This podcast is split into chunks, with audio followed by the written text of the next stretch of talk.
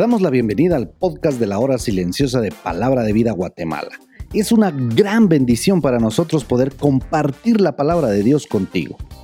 Te animamos a que puedas escudriñar el pasaje del día de hoy y descubras los desafíos que Dios tiene para ti.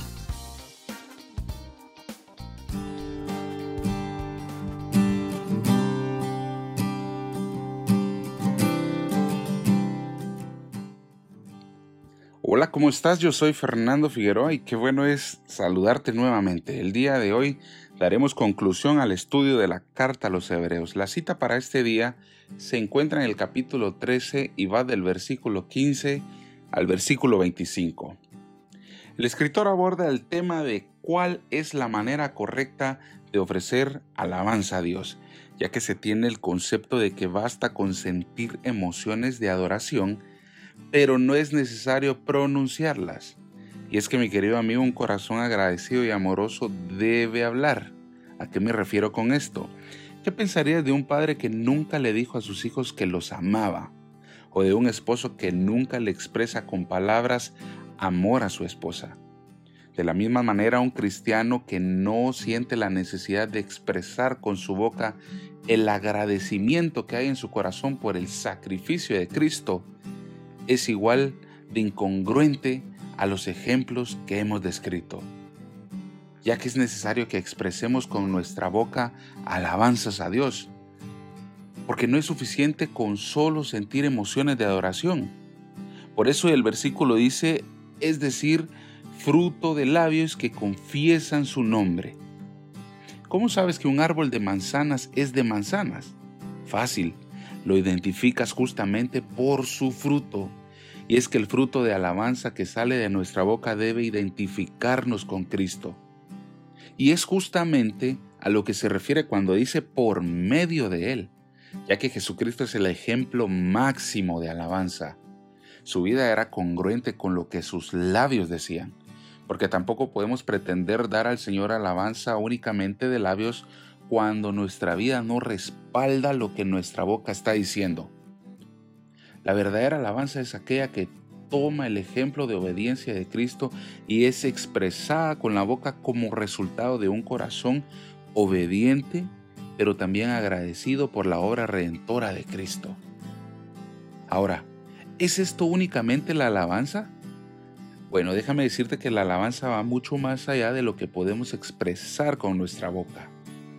El versículo termina de amarrar el paquete diciendo, y de hacer el bien y de la ayuda mutua no os olvidéis, porque de tales sacrificios se agrada a Dios. Ya que la alabanza y la adoración son dos cosas esenciales en la vida del creyente, pero déjame decirte que van más allá de solamente palabras. La obligación del Hijo de Dios no termina ahí.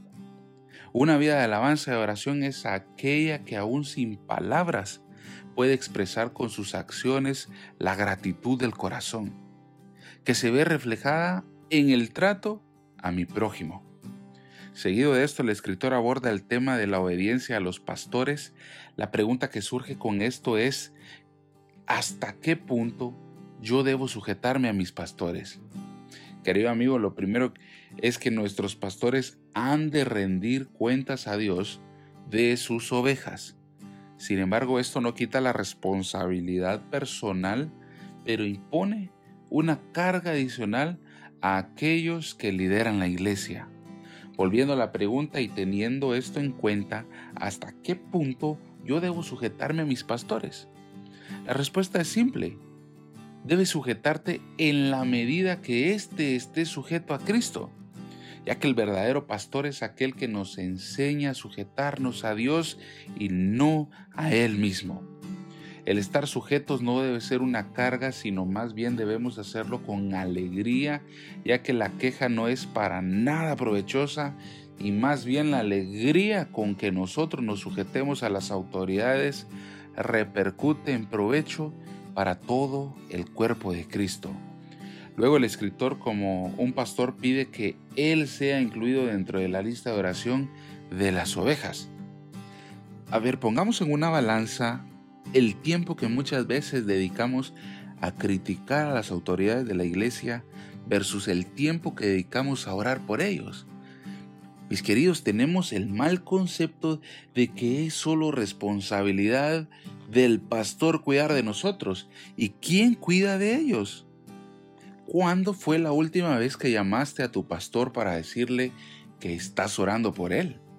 O para preguntarle si hay alguna necesidad que pueda suplir.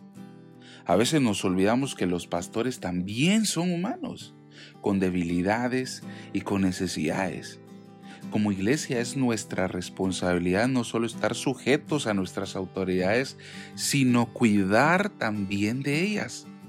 El escritor cierra de la manera más apropiada posible esta carta a los hebreos. Termina diciendo, la gracia sea con todos vosotros. Amén. Nótese que dice con todos. Esta es una exhortación para todos. No esperemos recibir gracia de parte de nuestros pastores cuando no estamos dispuestos a mostrar esa misma gracia. Recuerda, la verdadera alabanza es aquella que expresa con su boca, pero expresa lo que verdaderamente hay en el corazón. Tomemos un tiempo para orar por nuestros pastores y el desafío de hoy es a tomar acción también.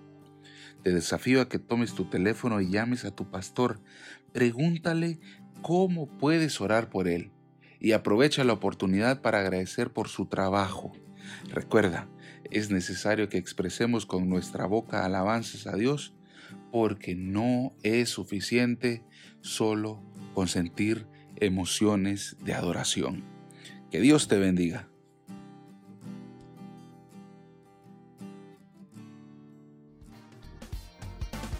Queremos animarte a que puedas compartir este podcast con tus amigos y así poder crecer juntos en el conocimiento de la palabra de Dios.